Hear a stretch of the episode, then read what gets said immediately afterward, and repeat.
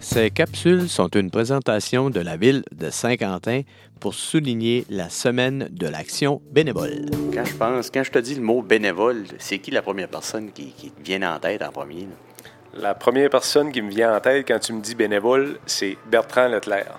Ce gars-là, il a fait du bénévole euh, partout, d'un pompier, festival western, euh, la- le théâtre, le palais centre-ville. euh, je pense que c'est la personne que je connais qui a fait le plus de bénévoles. Ben, la seule personne qui me vient à l'esprit tout de suite, euh, ce serait Lorraine Chouinard.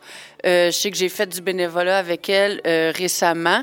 Je sais qu'elle est impliquée dans beaucoup, beaucoup de comités pour euh, la région.